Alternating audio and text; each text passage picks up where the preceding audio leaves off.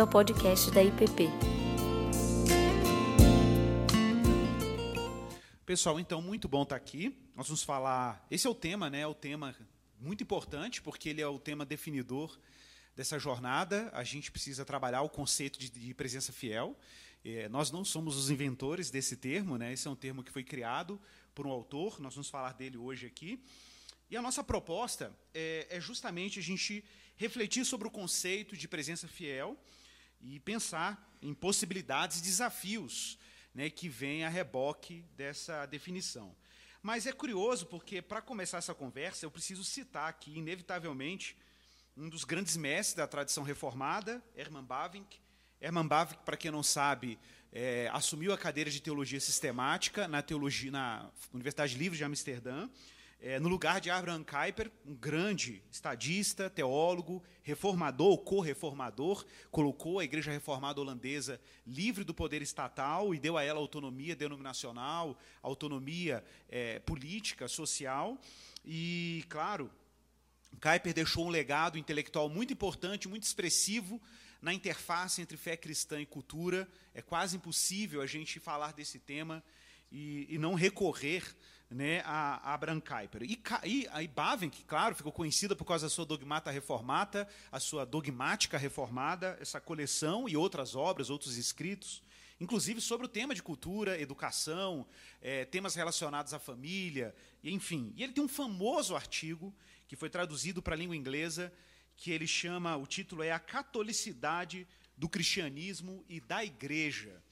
É, claro, nós reformados sabemos disso, o termo catolicidade não é um problema para nós, mas para muita gente esse termo pode se tornar ambíguo. Eu não vou entrar aqui em detalhes, mas você sabe que o termo catolicidade, evidentemente, transcende o romanismo. Né? A gente, quando fala de catolicidade, nós estamos falando aí da natureza católica da igreja, é a natureza que a igreja tem, a sua vocação abraâmica de testemunhar o evangelho e acolher gente de todos os povos, línguas, nações, etnias. Num certo sentido, a gente, quando fala de catolicidade, a gente está falando da abrangência da mensagem do Evangelho e da fé cristã. Mas essa abrangência, é claro, não se estende apenas às especificidades culturais, às especificidades étnicas ou à diversidade cultural. Também estamos fazendo menção à totalidade, às implicações amplas e totais e integrais da mensagem do Evangelho. O Evangelho que atinge tudo, que abrange tudo, abrange todas as coisas, todos os campos da vida, todos os campos da existência. E é claro que isso remete à própria noção do senhorio absoluto de Cristo sobre todos os campos da nossa vida. E Kuyper, ou melhor, Hermann Bavinck, seguindo aí a tradição caiperiana, dizia o seguinte: o mundo prontamente expulsaria o cristianismo e a igreja do seu território e os forçaria a uma profunda câmara privada. Não poderíamos dar ao mundo nenhuma satisfação maior do que nos retirar para a solidão e deixar o mundo em paz, para seguir os seus próprios caminhos. Mas a catolicidade do cristianismo e da igreja nos proíbe de conceder esse desejo. Não podemos ser uma seita, atenção para isso. Não devemos desejar ser uma e não podemos ser uma sem negar o caráter absoluto da verdade. O reino dos céus pode não ser deste mundo, mas exige que tudo no mundo lhe seja subordinado. É exclusivista e se recusa a aceitar um reino independente ou neutro ao seu lado. Sem dúvida, seria muito mais fácil deixar esta era inteira seguir seus próprios caminhos e buscar nossa força na tranquilidade. Olha, o desafio proposto aqui por Bavin, que é evidente, é que entre o cristianismo e o mundo ao seu redor, entre os cristãos e a cultura que o cerca, e a realidade como nós a conhecemos, e aqui eu incluo a realidade cultural, incluo os valores, as crenças, as diversas narrativas culturais, ideologias, sensibilidades, percepções de mundo, parece evidente que a posição de Bavinck é que o cristão pode, eventualmente, se sentir tentado a se retirar da arena pública e se recolher numa postura sectária. Por isso ele disse: o cristianismo não pode ser uma seita, porque isso contradiz a sua própria natureza católica. Ser cristão é, nesse sentido, ser fundamentalmente católico. A catolicidade, que a propósito é um termo que foi cunhado por Inácio de Antioquia, lá no segundo século, para se contrapor a uma certa inspiração revolucionária nacionalista encabeçada por um rabino autodeclarado Messias, Bar que liderou uma revolução militar nacionalista judaica, e naquele momento crucial, Inácio de Antioquia diz: não, nós não somos judeus, nós somos cristãos. E ele, inclusive, cunha o termo cristianismo, não sei se vocês sabiam disso. O termo cristão está na Bíblia, mas o termo cristianismo foi cunhado por Inácio de Antioquia, cristianismos, para fazer distinção do judaísmos, que era um movimento de afirmação nacionalista de natureza judaica.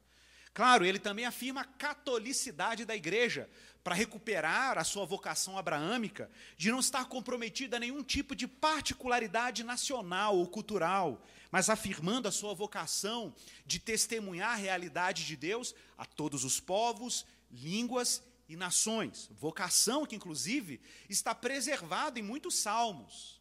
Anunciai entre as nações a sua glória e entre todos os povos as suas maravilhas. Foi isso que Deus disse a Abraão: Em ti, na tua semente, porque não me negaste o teu único filho a quem tu amas, serão abençoadas todas as famílias da terra. Esse é o horizonte da vocação católica da igreja. Esse é o horizonte da vocação abraâmica da igreja. No entanto, como evitar a armadilha de sermos assimilados pela cultura. É claro que somos tentados ao quietismo. Somos tentados a nos isolar culturalmente, a nos proteger, a criar trincheiras rigorosas que delimitam a fronteira entre a igreja e o mundo, entre os santos e os ímpios, entre os santos e o que é profano. É claro que somos tentados. A cultura, ela nos pressiona. A cultura, ela exige uma posição de nós e às vezes é muito cômodo assumir uma posição de defesa e nos entrincheirarmos nos domínios da nossa confessionalidade, dos nossos compromissos doutrinários, que são importantes. Mas é claro que dentro desses limites doutrinários e da nossa confissão de fé que nos é tão cara, está lá também contida a nossa vocação apostólica, a tarefa da igreja anunciar e proclamar o evangelho, repito, à sombra e ao perfume do chamado abraâmico a todos os povos, línguas e nações. Se essa é a nossa vocação, irmãos, se esse é o nosso chamado, se temos, como diz é, Van Hooser, movimento centrípeto e centrífugo, o movimento que nos convoca à reunião dos eleitos, que é o culto cristão, mas ao mesmo tempo um movimento do Espírito que nos impulsiona para fora da igreja, para além das fronteiras do culto local, aí seria o movimento apostólico, está lá no nosso credo, nós cremos que a igreja é católica, mas também cremos que ela é apostólica. Temos que reconhecer que temos uma tarefa e uma resposta a dar no mundo e para o mundo. Irmãos, é, é impressionante porque somos, nesse sentido, ao mesmo tempo um povo diferente, mas um povo que está lá. É um povo que não é do mundo, mas está no mundo. E como conciliar essa tensão? Bom, uma das pessoas que produziram uma resposta a isso, num cenário extremamente complexo, de vários experimentos da igreja diante dos desafios da cultura, nós temos o nome de James Davison Hunter. Para quem não conhece, James Davison Hunter ficou muito conhecido no Ocidente, porque ele foi o criador de uma expressão que hoje é muito comum, principalmente no contexto americano, que é a expressão guerras culturais. Ou se você já ouviu falar de guerra cultural, guerras culturais, quem criou esse termo foi esse sociólogo cristão, James Davison Hunter, que inclusive tem livros escritos por grandes universidades, grandes instituições acadêmicas no mundo. Ele é professor de religião e cultura e teoria social na Universidade da Virgínia e escreve livros sobre críticas culturais ou como o cristão deve responder aos desafios da cultura. A gente chamaria de teologia da cultura. Bom, basicamente, nesse livro, que é o livro onde ele vai tratar do tema da presença fiel, James Davison Hunter vai trazer, finalmente, numa análise muito cuidadosa, eu estou aqui sendo extremamente simplista e sintético, algumas respostas ou paradigmas cristãos diante do desafio do mundo e da cultura que está ao nosso redor. E ele basicamente detecta três abordagens ou três modelos da relação, ou que orientam a relação de alguns cristãos do mundo em relação à cultura. A primeira delas, ele vai dizer que é uma relação reativa, um paradigma da reação, o paradigma da pureza e o paradigma da relevância. Vejam bem, essa distinção nesses três ou três maneiras de abordar a relação do cristão com a cultura, descrevem cada uma delas uma abordagem específica. A reativa, cristãos que se colocam numa posição de permanente oposição e reação ao campo da cultura. Você olha para a cultura e você diz: a cultura é minha inimiga. E por ser minha inimiga, devo me opor intencionalmente à cultura. Essa oposição pode ser uma oposição raivosa, de denúncia permanente ao que a cultura produz. E, de novo, não quer dizer que a reação não tenha lá suas razões. A gente pode discutir os métodos, mas a gente não pode necessariamente descartar as razões que a reação de alguns cristãos diante da cultura ela é feita. Mas é, de fato, uma abordagem de oposição e reação permanente. Reação que, inclusive, pode se desdobrar num projeto de domínio cultural. E a gente vai falar um pouco disso também. Ok? Por outro lado, existem aí as tentativas de resposta de pureza, em que, de repente, cristãos optam em criar bolhas, em criar um isolamento cultural, pequenas comunidades autocentradas, quase uma espécie de sectarismo que distancia a comunidade cristã do mundo, porque o mundo é, é hostil, o mundo é mau, a cultura ela é totalmente distorcida e perversa, pecaminosa, e enquanto cristãos, nós devemos preservar a pureza da fé e a pureza da igreja, nos isolando intencionalmente do mundo. E por fim, a abordagem da relevância, que vê a cultura de uma maneira muito mais otimista e diz: não, talvez Deus esteja aí operando na cultura. Talvez o Espírito de Deus esteja atuando no mundo e a graça de Deus esteja presente inteiramente em tudo que a cultura produz, e a cultura está aí para disciplinar a igreja. E a igreja precisa rever seus conceitos diante daquilo que Deus já anda fazendo no mundo cultural. São três possíveis respostas, e existem cristãos que operam diante desses três paradigmas, diante do desafio da cultura. Mas eu quero aqui mostrar alguns limites. Nessa tabela vai ficar bem claro. Os limites de cada uma dessas abordagens, limites descritos por Jameson Hunter. Primeiro delas, uma abordagem reativa pode ter como efeito colateral nenhum tipo de contribuição para o bem comum. É uma igreja que está sempre reagindo à cultura. É uma igreja que está sempre em guerra contra a cultura. Então ela não tem nenhum interesse em produzir um bem comum, melhorar a vida de ninguém, não está ocupado em oferecer nenhum tipo de bem, uma construção, um artefato cultural, algum tipo de riqueza que beneficie para além da vida e da comunidade cristã.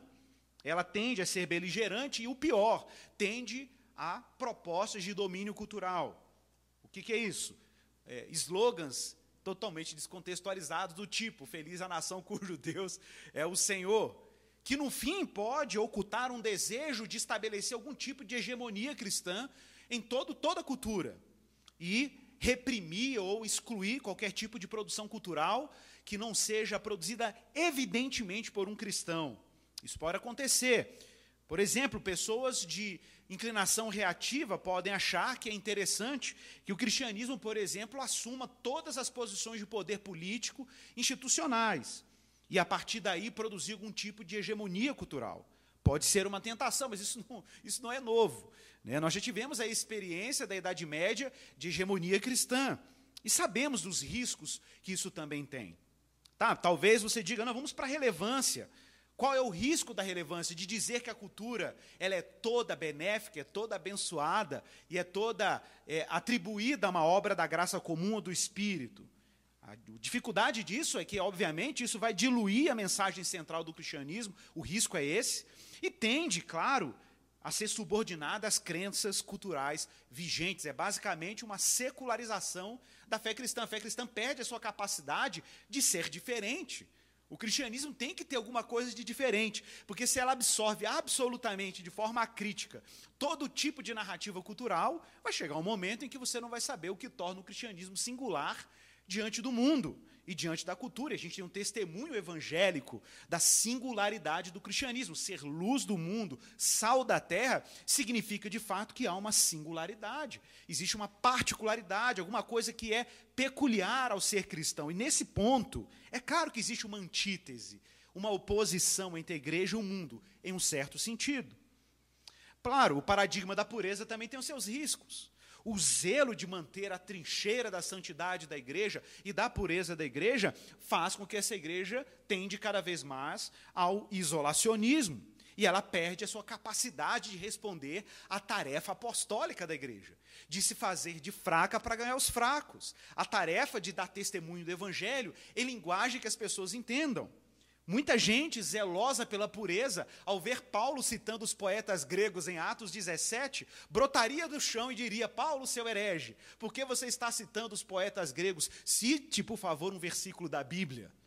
Para filósofos gregos, que sequer naquela época sabiam o que era a Bíblia, ok? Salvo essa observação. Então, observe que nesses três paradigmas nós temos limites muito evidentes, limites que não correspondem à natureza da igreja e à sua sacralidade, e também não correspondem à sua tarefa apostólica e abraâmica de ser testemunha, luz do mundo, sal da terra e anunciar o evangelho a todos os povos, línguas e nações. Eu dou aqui três exemplos de obras, de obras ou livros que cada uma delas responde um desses paradigmas. O primeiro deles é um livro em espanhol do Paco Garcia, chama Los Siete Montes, em que o autor propõe que o cristianismo chegou o momento do cristianismo dominar os sete montes, aí uma referência a sete áreas de influências, política, cultura, arte, etc., que precisam ser dominadas intencionalmente por cristãos. É um livro que trata aí de um paradigma reativo. É um modelo reativo, uma resposta reativa ao desafio da cultura. O segundo livro, muito conhecido, do Brian McLaren, Uma Ortodoxia Generosa, ficou muito conhecido aqui no Brasil durante um tempo, durante o um movimento chamado Igreja Emergente, em que ele sugere uma ressignificação, ainda que sutil, dos pilares clássicos da ortodoxia cristã, particularmente a ortodoxia protestante evangélica. Né? E aí ele vai propor uma espécie de negociação de alguns desses pilares para que a igreja se coloque de uma maneira mais generosa diante da cultura. E aí corresponderia mais ou menos ali ao modelo de relevância, o paradigma de relevância. E por fim, um livro que deu o que falar, aí um pouco antes da pandemia, de um autor de origem ortodoxa, oriental, no entanto, com grande influência nos meios conservadores americanos e agora no Brasil, Rod Dreher, um livro interessantíssimo, a propósito, um livro que eu gostei muito de ler algumas coisas nele, mas que ele propõe uma espécie de withdrawal, uma espécie de recuo, distanciamento, de recolhimento da igreja cristã nesse momento pós-cristão da nossa cultura ocidental. Basicamente, Rodreher, o que ele propõe é que chegou o momento da igreja se retirar da guerra cultural, que ela tem que desistir da guerra cultural, ela tem que desistir da influência política, da influência cultural, e a igreja tem que formar comunidades intencionais, preservar a fé cristã nessas comunidades, propor fazer negócios entre si, empregar uns aos outros, porque vai chegar um momento, segundo ele, na experiência americana, em que cristãos vão perder empregos, vão perder condição de produzir cultura, vão ser isolados culturalmente, e eles precisam criar comunidades isoladas da cultura para preservar o cristianismo, como os beneditinos fizeram no passado.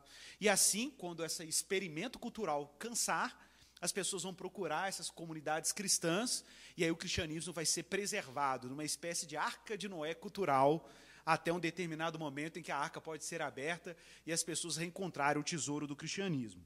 Talvez você se sinta seduzido a algum desses três paradigmas. Talvez aqui, se eu dividisse, a gente podia falar, olha, até que o sete montes é interessante, não é não? Talvez a ideia do Brian McLaren é interessante, não é não? Talvez a ideia do Rodré seja interessante, não é não? Olha, no final, a gente é realmente tentado a dar algum tipo de resposta apressada aos desafios que são colocados diante de nós como igreja.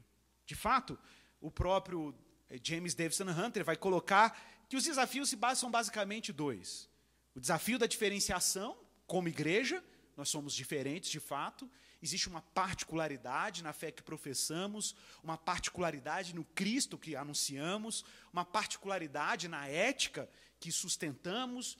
Reconhecer Jesus como Senhor não é uma afirmação trivial. Na verdade, dizer que Jesus Cristo é o Senhor custou a vida de mártires e missionários há dois mil anos. Afirmar que Jesus Cristo é o Kyrios significava dizer que o imperador não era o Kyrios. E isso tem implicações políticas, implicações culturais, implicações sérias. É claro que existe um limite, é claro que existe uma particularidade, uma santidade na igreja. Contudo, também temos o desafio da dissolução, o desafio de penetrar na cultura, contextualizar a mensagem do evangelho sem sacrificar o conteúdo da mensagem, sabendo que isso pode produzir riscos. O risco da dissolução, da dissolução e, da, e particularmente do comprometimento da, do conteúdo da mensagem do evangelho. Bom, chegamos ao conceito de presença fiel. Hunter vai dizer: Deus então não fala por meio de abstrações vazias ou circulóquios intermináveis. Pelo contrário, em cada instância a palavra de Deus foi realizada e concretizada em um lugar e tempos específicos da história. Em tudo isso, a presença e o lugar foram decisivamente importantes. Em nenhum momento isto é mais evidente do que na encarnação. E aqui, queridos, nós chegamos num ponto crucial a ideia para James Davison Hunter da presença fiel, o paradigma, o modelo para ele máximo, não é nenhum desses três paradigmas. É o paradigma da encarnação. É o que Deus fez em Cristo Jesus, Deus, que é totalmente particular, totalmente santo, totalmente separado. O que ele fez para se fazer conhecido. Qual foi o drama da revelação implicado no evento encarnação? Que é a forma mais radical. É claro que Deus se auto-revela e se move em direção às suas criaturas em toda a narrativa bíblica. De Gênesis até a revelação de Jesus, está claro que Deus se faz presente em vários eventos, na profecia, nos atos salvadores, no êxodo, no exílio, na redenção de Israel, lá do, da Babilônia e depois as dez tribos da diáspora assíria. Deus está intencionalmente envolvido na recuperação do seu povo e na revelação de quem ele é. Contudo, na encarnação do Verbo de Deus, nós encontramos Deus se apresentando na sua forma mais radical e aí Hunter vai dizer que qual é o paradigma da, da, do movimento divino dentro da revelação bíblica?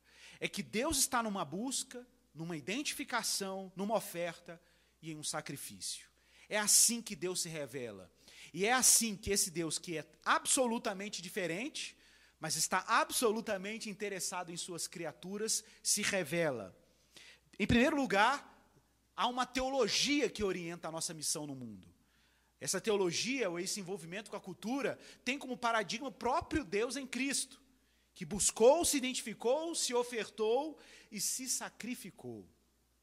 Deus que vai em busca das suas criaturas, quando suas criaturas se encontram completamente incapazes de ir em direção a Ele. Deus que se identifica com suas criaturas quando assume a criaturidade delas na encarnação, se tornando gente como a gente. Deus que se oferta e entrega a sua existência, missão e tarefa no mundo, a ponto de ser crucificado e sacrificado no madeiro. E por fim, Deus que ama de forma sacrificial. Igor, como cristãos, como deveríamos nos portar diante dos desafios da cultura? Desse jeito, buscando, nos identificando, ofertando e nos sacrificando. Por isso, como consequência disso, nós temos que pensar numa teologia da presença fiel. Uma teologia da presença fiel, uma teologia do engajamento no e com o mundo ao redor de nós. Irmãos, não dá para a gente dar uma resposta sectária à pressão cultural. Também não dá para dar uma resposta reativa, uma resposta que se assimila culturalmente. Não é uma resposta que se isola por causa de um zelo de pureza da igreja. Uma igreja que suja os pés, mas que não se deixa macular o coração. É uma igreja que faz a missão que Deus fez. Comeu conosco, suou como nós, sentiu a fome como nós, chorou a perda de um ente querido, de uma pessoa que ele amava, viveu entre nós, mas se manteve íntegro, sem pecado, mas andou a nossa terra, tocou nos leprosos, fez ressurgir os mortos, se compadeceu. Essa é uma teologia da presença fiel. E aí, Hunter vai dizer que existem instâncias para essa teologia acontecer. A primeira delas é uma instância comunitária, com duplo sentido. É uma igreja que se engaja e é fiel numa comunidade. Cristãos precisam estar comunitariamente enraizados. Isso é indispensável. Não existe engajamento cristão na cultura sem enraizamento em uma igreja local. Não há como a gente cumprir a tarefa do engajamento cultural se a gente não sabe ensaiar o serviço público na instância da comunidade. Aí, como eu posso amar o próximo? Experimentando o amor ao próximo na comunidade. Como eu posso me engajar com a cultura? Experimentando o exercício da disciplina cultural na liturgia da igreja. Como eu posso expressar a glória de Deus no mundo? Quando eu experimento o culto na minha comunidade em como Deus dispõe a multiforme graça dele na dinâmica da vida comunitária, no pão partido, nos sacramentos, na confissão pública, no partir do pão, no canto comunitário, na oração, nos meios de graça. É aqui que nós experimentamos, numa espécie de posto avançado do reino de Deus, a realidade que Deus trará providencialmente no escatom nos últimos dias. Mas até lá, é claro, nós temos uma tarefa de sermos embaixadores dessa realidade. Sem nenhuma pretensão de estabelecer o reino por nosso empenho político ou cultural. Isso é importante. Nós não temos qualquer poder de trazer esse reino por nosso empenho, de construir esse reino por nosso engajamento político ou cultural, mas temos como criar jardins de shalom. Temos como criar jardins que são antegostos, que sinalizam um mundo que já está consumado e virá. Nós temos condições na expressão da nossa vida comunitária, no testemunho público do Evangelho e na nossa ativa e intencional participação onde Deus nos plantou, de sinalizar aquilo que virá. Sem nenhuma pretensão, sem nenhuma sensação de triunfalismo, sabendo que o que virá, virá, porque Cristo nos garantiu que na casa do Pai há muitas moradas. Mas até lá, nós vamos criando pequenos jardins de shalom, pequenos oásis, onde nós podemos experimentar e convidar pessoas para experimentar igualmente aquilo que estamos para receber no mundo vindouro. Então, a presença fiel exige lealdade à comunidade cristã local, mas também com aqueles que estão fora dela. Presença fiel também exige comprometimento com o trabalho. A gente vai falar bastante disso aqui já já. Gente, lealdade ao trabalho remete um texto de Paulo, Colossenses 3, 22.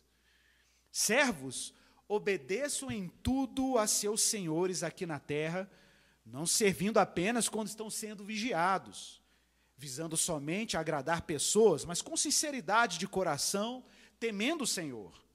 Tudo o que fizerem, façam de todo o coração, como para o Senhor e não para as pessoas, sabendo que receberão do Senhor a recompensa da herança. É a Cristo Senhor que vocês estão servindo. Eu, eu, gosto desse texto porque a conclusão do texto de Paulo é a tese inicial do texto. A ideia é que, tá bom, Jesus Cristo é o Senhor. O que isso implica? Essa é a pergunta. Se Jesus Cristo é o Senhor, como isso muda a minha relação com o trabalho? Olha, fica claro que a primeira coisa que um cristão tem que ter para ser fiel no ambiente de trabalho ao seu Senhor é se eu não tenho um trabalho ético. Obedeçam em tudo a seus senhores. Eu falo, falo muito para professores de rede públicas de educação, e às vezes, às vezes eu estou falando, eu estou ali como consultor educacional, os cristãos detectam que eu sou cristão, e me perguntam: tá bom, professor, mas me diga aí, eu sou uma cristã numa escola pública como eu devo integrar a minha fé nessa instância? E eu sempre explico: olha, primeiro você precisa ser uma cristã ética. Em qual sentido? Não é ética de ser simplesmente um profissional moralmente correto. Ético porque você tem um compromisso público de ensinar matemática. Você tem um compromisso público de ensinar português. No tempo escolar, no tempo determinado para você ensinar essas disciplinas, você tem que ter um alto compromisso ético de ser obediente em tudo a seus senhores. Alguém, você firmou com alguém um compromisso ético de ensinar matemática, ciências, português, geografia. Então, cumpra o seu compromisso ético. Claro que você é cristã, Claro que você é cristão, isso, isso não é um anexo, isso é quem você é. Essa é a sua identidade.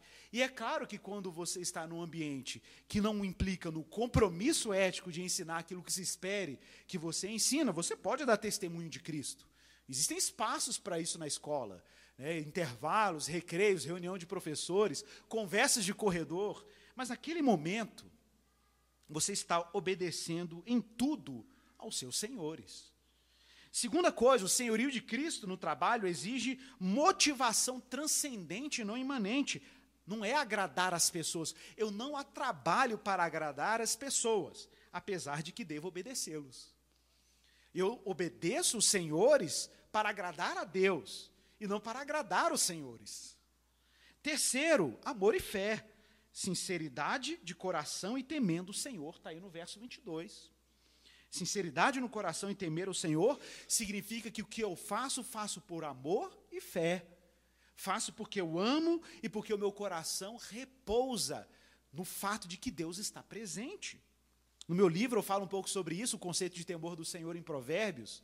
Né? O temor do Senhor é uma admiração e um respeito que te faz tremer diante do fato de que Deus está presente. É aquele princípio protestante do corandel. Tudo o que eu faço, eu faço perante Deus, porque Deus está presente. E se Deus está presente, eu temo o Senhor. Isso é espantoso demais. E trabalhar diante de Deus é diferente de trabalhar diante dos homens. Eu me lembro bem daquela velha ilustração, como que você sabia que uma cadeira foi feita para um protestante, né, na época da reforma. Era só você olhar para o acabamento debaixo da cadeira. Se o acabamento debaixo da cadeira fosse igual ao acabamento em cima da cadeira, foi um protestante que fez. Porque ele fazia cadeira não é para as pessoas sentar, ele fazia cadeira corandel, perante Deus. Então o Deus que vê em cima vem embaixo da cadeira.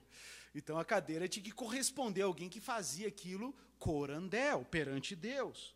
O trabalho também tem que ser de todo o coração, como para o Senhor. O trabalho sacerdotal o trabalho é para Deus e ele tem um trabalho íntegro. Lembro que o termo hebraico para trabalho, lá em Gênesis, quando Deus mandou o homem cultivar o jardim, é o termo avodá, o infinitivo, avod, né, é o mesmo termo que aparece para o trabalho dos sacerdotes no tabernáculo. Cultivar o jardim, cultuar a Deus, não são necessariamente tão distintos quanto imaginamos. E, claro, uma expectativa de autêntica recompensa. E, gente, existe uma recompensa mas nós cremos na doutrina da graça. Como a gente pode crer em recompensa? Sim, irmãos, estes receberão do Senhor a recompensa da herança. A graça é tão maravilhosa que ela nos premia. Premia, porque quando Deus nos premia com a sua graça, quem está sendo glorificado? Deus que nos deu a graça, que nos deu o prêmio. Nós somos tão agraciados que obedecemos, e ao obedecermos, somos recompensados por esse trabalho. Mas no fim, quem recebe esse aplauso? O Deus que nos agraciou, o Deus que nos deu condições de trabalhar. Presença fiel, fiel, meus irmãos, por fim, tem que ser comprometida com uma esfera de influência social. E eu tomo muito cuidado aqui no uso do termo esferas de influência, porque esse termo não é meu, James Hunter usa esse termo no seu livro, não tem o sentido dos sete montes, ok? O sentido triunfalista, de que eu tenho que dominar determinadas esferas sociais. Não. O que ele está dizendo é: seu campo é o que? É a arte. O seu campo é o trabalho acadêmico, o seu campo é ser cantineira numa escola, o seu campo de atuação ou a sua esfera de atuação é dentro de uma, um cargo público, sua esfera de atuação no campo político, onde é? E isso, claro, implica a gente falar sobre poder. Porque, no fim, Deus confia aos seus santos jurisdições. Você já parou para pensar nisso? Claro, Adão tinha um jardim, as tribos de Israel tinham terras. E você o que tem? Todos nós temos jurisdições criativas ou campos carismáticos, territórios onde expressamos a glória de Deus com os dons que recebemos. Deus nos deu campos de poder. O poder em si não é um problema. Até o Hunter vai dizer: ah, o poder é uma vida social que Deus nos deu. Qual é o seu poder? É só você pensar no campo de poder social que você tem. Todo mundo aqui tem uma jurisdição. Ah, eu sou do lar. Tem uma jurisdição sobre sua responsabilidade. Ah, eu sou pastor, nós temos uma jurisdição sobre nossa responsabilidade. Se é na arte, se é na escola pública, na universidade, no laboratório, no campo de pesquisa, no escritório de advocacia, não importa. Todos nós temos um campo de atuação. E Hunter vai dizer: poder é uma vida social dada.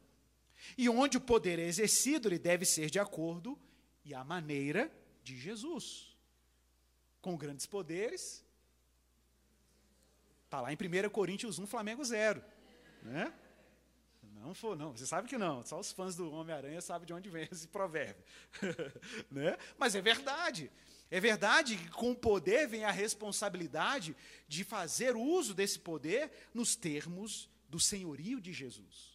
É Jesus que modera o exercício do poder. É Jesus que vai dizer para mim, vai moderar em mim a multiforme graça da qual eu sou despenseiro, rejeitando os privilégios do status, orientado por uma compaixão que se entrega pelas necessidades dos outros e para o bem de todos. Então existe um modo cristão de exercer poder. Não é um modo pagão de exercer poder. O que isso, a presença fiel, significa é que, onde, na medida em que formos capazes, a presença fiel nos compromete a fazer o que podemos para criar condições, nas estruturas da vida social em que habitamos, que sejam propícias ao florescimento de todos. Irmãos, o que é bom no conceito de presença fiel é que ele tira qualquer tipo de pretensão, mas também nos salva do isolacionismo cultural. Porque existem armadilhas aqui. Se isolar culturalmente, nós já sabemos que é um problema. Ah, claro, na década de 90, década de 80, né, era muito corriqueiro a gente falar aí, ouvir as pessoas falando sobre a pureza da igreja, a separação estrita entre igreja e mundo, igreja e cultura, entre o secular e sagrado. Gente, já tem mais ou menos uns 10 anos que essa conversa está sendo superada na igreja. Mas nós agora temos uma nova tentação: a tentação do triunfalismo, a tentação do domínio cultural, a tentação de ter o poder nas mãos e agora nos perdermos com o poder. Esquecermos que Deus tem normas para que isso aconteça. Então vamos dar um passo atrás. Vamos dar um passo atrás e caminhar para esse conceito que eu acho tão legal do Hunter. A presença fiel significa uma resistência construtiva. É resistir e construir. A gente resiste, porque a igreja tem uma singularidade mas a gente constrói porque nós temos um mandato. A gente resiste porque existe uma santidade na igreja, mas a gente constrói porque a gente tem o que dar. A gente quer dar isso nos termos de Jesus. Por isso, nós buscamos novos padrões de organização social que, claro, desafiam, minam, diminuem a opressão, a injustiça, a inimizade, a corrupção e, por sua vez, encorajam a harmonia, a fecundidade, a abundância, a integridade, a beleza, a alegria, a segurança e o bem-estar. Mas aí tem um cerne, né? Esse cerne eu acho legal. Quando o Verbo se fez carne, que o Hunter vai dizer, quando a palavra de todo florescimento, que é Cristo, se faz carne entre nós, em nossas relações com os outros, dentro das tarefas que nos são atribuídas e dentro de nossa esfera de influência, a ausência dá lugar a presença. Irmãos, o cristão não se pode dar o luxo da ausência. Cristão que é ausente não respondeu à presença de Deus. Deus se fez presente na encarnação. Deus se faz presente pelo poder do Espírito. Como um cristão pode ser ausente? E repito, você pode estar presente no trabalho como um secular. Você pode estar no, presente no trabalho dentro de todos os jogos de poder que a nossa cultura anda impondo.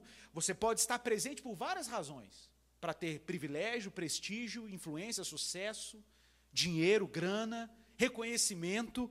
Mas o que é uma autêntica presença cristã?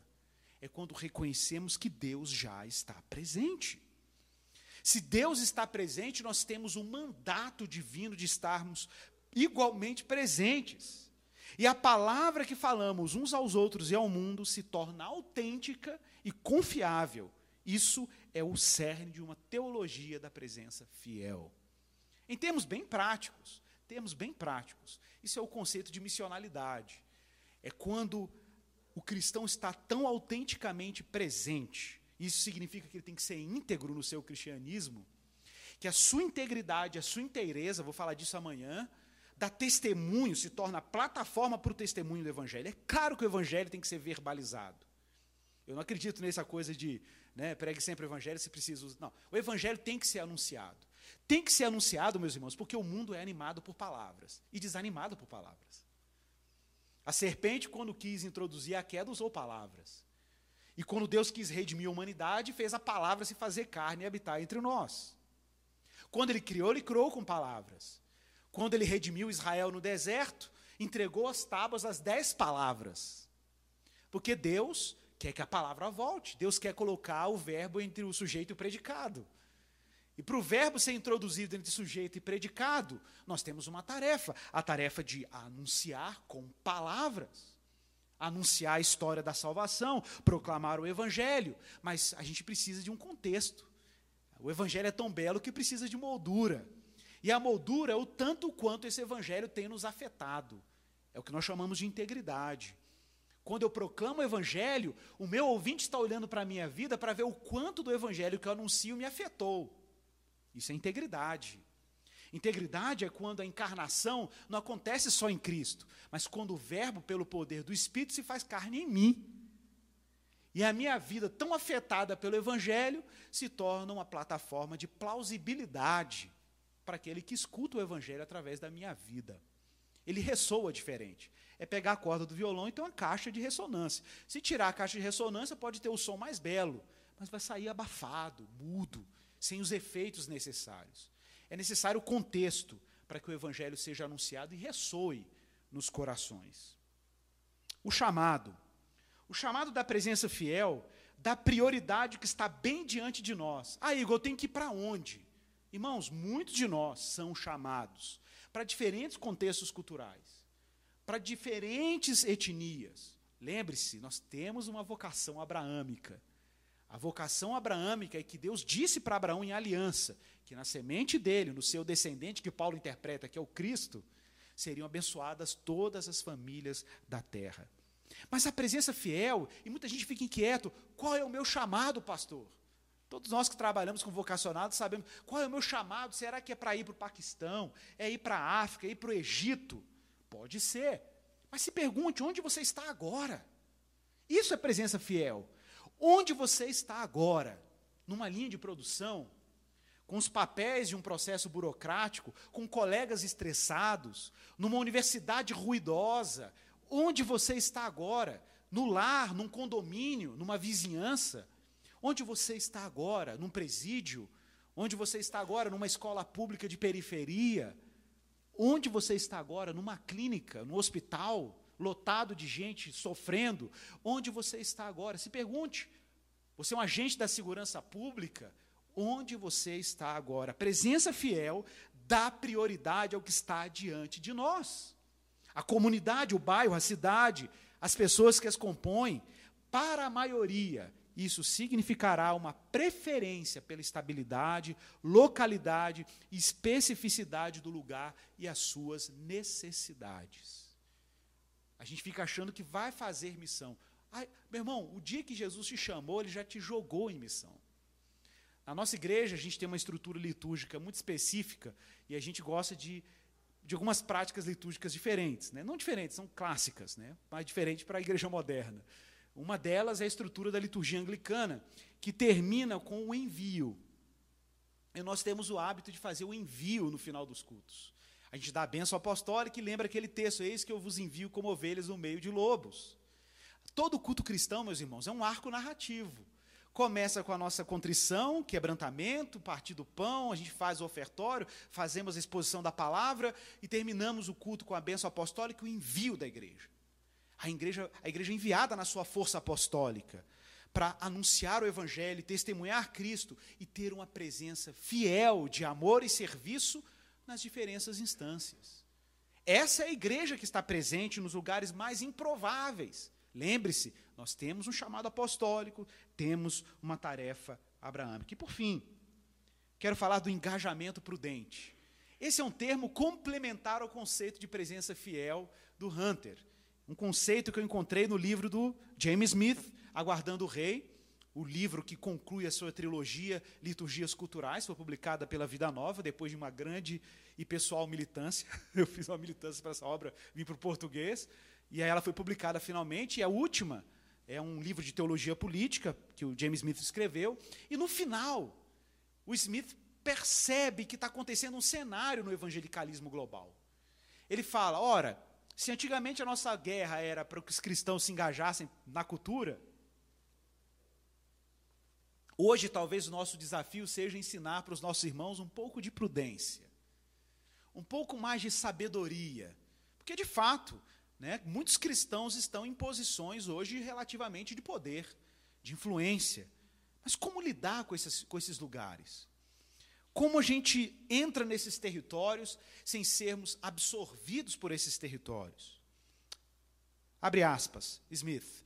A formação do nosso imaginário social na adoração cristã, naquilo que fazemos no culto, nos equipa para um discernimento ativo, para a sabedoria e a prudência participativa. Sabedoria e prudência participativas é um termo que eu amei no Smith. Porque ele está dizendo basicamente que precisamos participar. Não é a opção beneditina. O Smith teve até um debate com o Rod na época sobre isso. Ele dizia: talvez o momento não é de opção beneditina, é de opção agustiniana. é de uma opção de presença cristã na cidade dos homens, mesmo com os cidadãos da cidade de Deus, da Tivitas Dei. Talvez o momento agora é de uma sabedoria e de uma prudência que estão, são participativas, mas são sábias e prudentes que nos capacitam a ver aberturas de participação. Eu olho para os lugares que Deus me colocou, nas esferas, nos campos, eu percebo que tem como eu participar ali, sendo compassivo, sendo servidor, me sacrificando, me tornando, me compadecendo com aquele que está junto de mim, criando soluções inteligentes, sustentáveis, pensando no bem comum, no entanto, com prudência, com sabedoria. O que significa sabedoria e prudência? permanente checagem. Permanente checagem. Por que Deus me colocou ali? E se as maneiras que eu lido com aquele ambiente correspondem às normas e os princípios que Deus estabeleceu na Sua palavra. Se corresponde àquilo que eu recebo aqui pelos meios de graça. Se a engrenagem da liturgia e do culto da igreja local estão realmente empreendendo o ritmo necessário para que eu seja sábio, prudente e participativo colaboração e crítica no âmbito dos espaços mais amplos de contestação do século. Ele está usando o termo século, é interessante, não sei se você sabe, o termo secular vem da expressão latina séculum. Séculum era uma descrição teológica na Idade Média para se referir ao intervalo entre a cruz de Cristo e a volta de Cristo entre a obra da cruz de Cristo e a sua ressurreição e o escatom. Ou seja, entre o Cristo ressurreto e a volta dele existe um intervalo, é chamado de séculum. Quando a gente fala secular, é o imaginário medieval de que o presente século é um tempo de ausência divina. E a ideia não é que Deus está ausente do presente século, é que ele se faz presente pelo poder do Espírito na igreja. Então a igreja tem que ser secular nesse sentido no sentido bíblico, no sentido de que ela tem que estar presente nesse século, preparando o caminho para que o reino de Deus venha. E até lá qual é a nossa tarefa? Embaixadores. Embaixadores da cidade de Deus na cidade dos homens. É claro que existe espaço para colaboração, inclusive com não cristãos, mas também é necessário crítica, prudência e sabedoria, porque nem tudo que a gente vê no campo da cultura é necessariamente compatível com aquilo que nos torna singular. E a singularidade é essencial para o testemunho. Bom, quero citar aqui, nos últimos dois slides, né, pode passar para mim, um gráfico do Timothy Keller, pode passar, um gráfico do Timothy Keller no livro dele, é, A Igreja Centrada, que eu acho que é muito ilustrativo. Vejam, nesse gráfico você tem aí linhas verticais e horizontais, que tem como paradigma, no caso da linha vertical, quanto mais para cima, mais reconhecimento de que a graça de Deus é comum e ela está presente para além da igreja, no campo da cultura, das artes, mesmo feitas por não cristãos. Gente, nós devemos isso a João Calvino.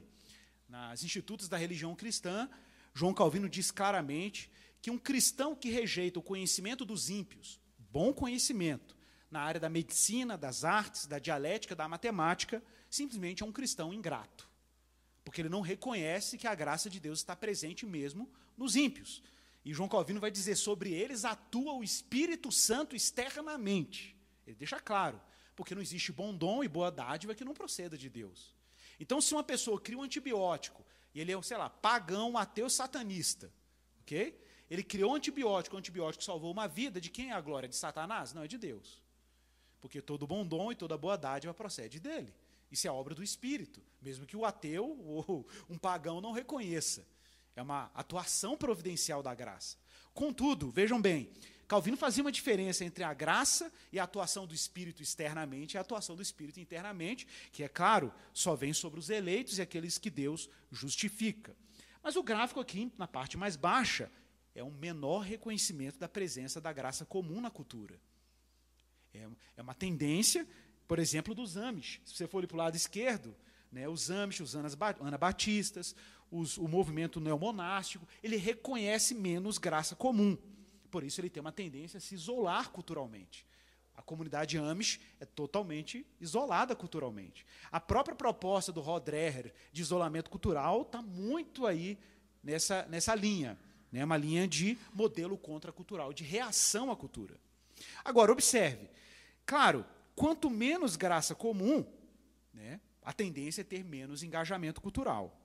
Agora, se você olha para cima, os modelos que reconhecem mais a presença de graça na cultura tendem ou menor engajamento, apesar de reconhecer a graça, ou maior engajamento, mesmo reconhecendo a graça de Deus presente na cultura. Do lado esquerdo, você vai ver aí, por exemplo, Michael Horton, que é um grande autor, importantíssimo, tem livros ótimos, mas é herdeiro da teologia luterana dos dois reinos que reconhece que lá fora no mundo tem graça de Deus que opera com uma lógica própria e a igreja tem outra graça que opera com uma lógica própria e não existe necessariamente uma correspondência ou uma possibilidade de diálogo. Então não existiria, por exemplo, um modo cristão de fazer arte. O que existe é arte. Ponto. Mas não existiria necessariamente uma orientação cristã para a produção de arte. No modelo dos dois reinos, há um reconhecimento de grande presença da graça comum. Mas, por outro lado, né, isso é importante destacar, é um engajamento cultural menor, porque não há necessariamente uma orientação cristã para esse tipo de engajamento. A gente chama de modelo dos dois reinos. E o modelo da relevância, se você for mais lá para cima, você vai ver que são modelos que reconhecem muito a presença da graça comum, a necessidade de um engajamento cristão na cultura, é mais engajado, de fato, mas tem um problema. Qual o problema? O risco da assimilação cultural. Porque quanto mais reconhecimento da graça comum, a tendência é o quê? Você reduzir também a, o reconhecimento da, dos efeitos da queda. Que nem todo bem cultural é necessariamente um bem cultural bom. Não necessariamente. Então, isso faz com que você fique mais imprudente no engajamento cultural. O risco de assimilação e mundanismo cresce. Então, por isso que o gráfico se concentra em um, dois, três, quatro ali. Por isso é a igreja centrada do Keller. Né? É que a gente precisa reconhecer tudo isso reconhecer que tem presença de graça comum, ter um nível de engajamento, um nível de engajamento que tem que ser sempre moderado, e reconhecer que também tem queda. Tá? Então, quanto mais próximo do centro aí, mais chance da gente conseguir fazer uma igreja consistente e com presença fiel. Então, aí tem quatro princípios que o Keller levanta: excelência humilde, bem comum, igreja contracultural e cosmovisão diferenciada. O que é excelência humilde? Tudo o que fizermos temos que fazer com excelência. Onde Deus te plantou, seja ético e faça com excelência, mas seja humilde, sem nenhuma pretensão de domínio cultural, de triunfalismo cultural. Bem comum, poucos cristãos trabalham pelo bem comum. Quando a gente assume uma posição política ou volta num, num candidato, você quer que ele beneficie a igreja. Mas às vezes a gente não pensa, tá, mas como ele vai beneficiar as pessoas? Quais pessoas? O brasileiro pessoas comuns do dia a dia, como elas poderão ser beneficiadas? O bem comum. O que eu faço vai beneficiar pessoas para além da igreja? Pergunta essencial. Mas a igreja é contracultural, em vários níveis. Em vários níveis, a nossa cultura é uma antítese, é muita coisa que é produzida. Então não dá para receber qualquer artefato cultural de forma acrítica. E é claro, a nossa visão de mundo, a nossa narrativa, a nossa percepção da realidade, ela tem uma singularidade. Nós acreditamos em criação, queda e redenção. Existe uma narrativa que orienta as nossas práticas, a nossa percepção de mundo e a maneira como nós lidamos com o campo da cultura. Isso vocês sabem bem. E para concluir, alguns caminhos que eu quero sugerir para uma presença fiel de fato. Primeiro, recuperar a centralidade do culto e da igreja local. A igreja continuará sendo um posto avançado do reino de Deus, em um lugar onde nós aprendemos a ser mais sábios. Eu falo isso no último capítulo do meu livro, na Escola do Messias, quando eu falo da igreja como uma comunidade sapiencial, uma comunidade que nos torna mais sábios, mais prudentes. Sabedoria, que é um conceito importante. Temos que recuperar o saber viver no mundo diante de Deus. Reconhecer o impulso apostólico da igreja. É claro, nós temos uma tarefa missional e missionária de presença íntegra e fiel em todas as instâncias da cultura em que Deus nos colocar. Orientar a igreja dentro do princípio da presença fiel que já falei antes, que evita as tentações da assimilação cultural, por causa da busca por relevância, e a tentação do isolamento cultural, ou a tentação do triunfalismo, de dominação. Criar e investir em instituições cristãs de relevância pública. Irmãos, no Brasil nós ainda temos muita dificuldade com isso. A gente monta negócio, a gente quer ser empreendedor, mas a gente nunca pensa em quanto esse dinheiro pode impactar de fato a vida comum. Nós precisamos de cristãos investidores que invistam em creches, escolas, universidades, associações acadêmicas e associações de pesquisa. Já passou do tempo.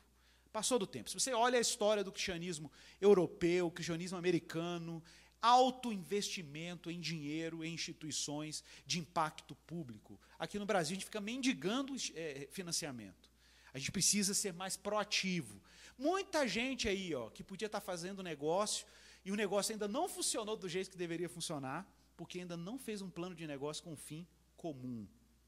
Entregar recursos para instituições duráveis.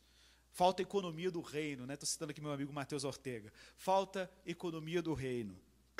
Investir em hospitais, projetos sociais, organizações do terceiro setor, projetos de filantropia, negócios de impacto social. São apenas alguns exemplos em que nós, como cristãos, podemos ter uma presença fiel maior, sem pretensões de domínio, criando jardins de shalom criando lugares em que as pessoas vão olhar e falar: caramba, mas aqui, aqui aquele pessoal está fazendo isso? São cristãos, fazendo aquilo como um sinal, o antegosto do mundo vindouro. Uma ilha de esperança em meio a um mundo caótico, de narrativas diversas. O cristianismo está lá, dando testemunho, presença paciente, sábia, prudente e fiel.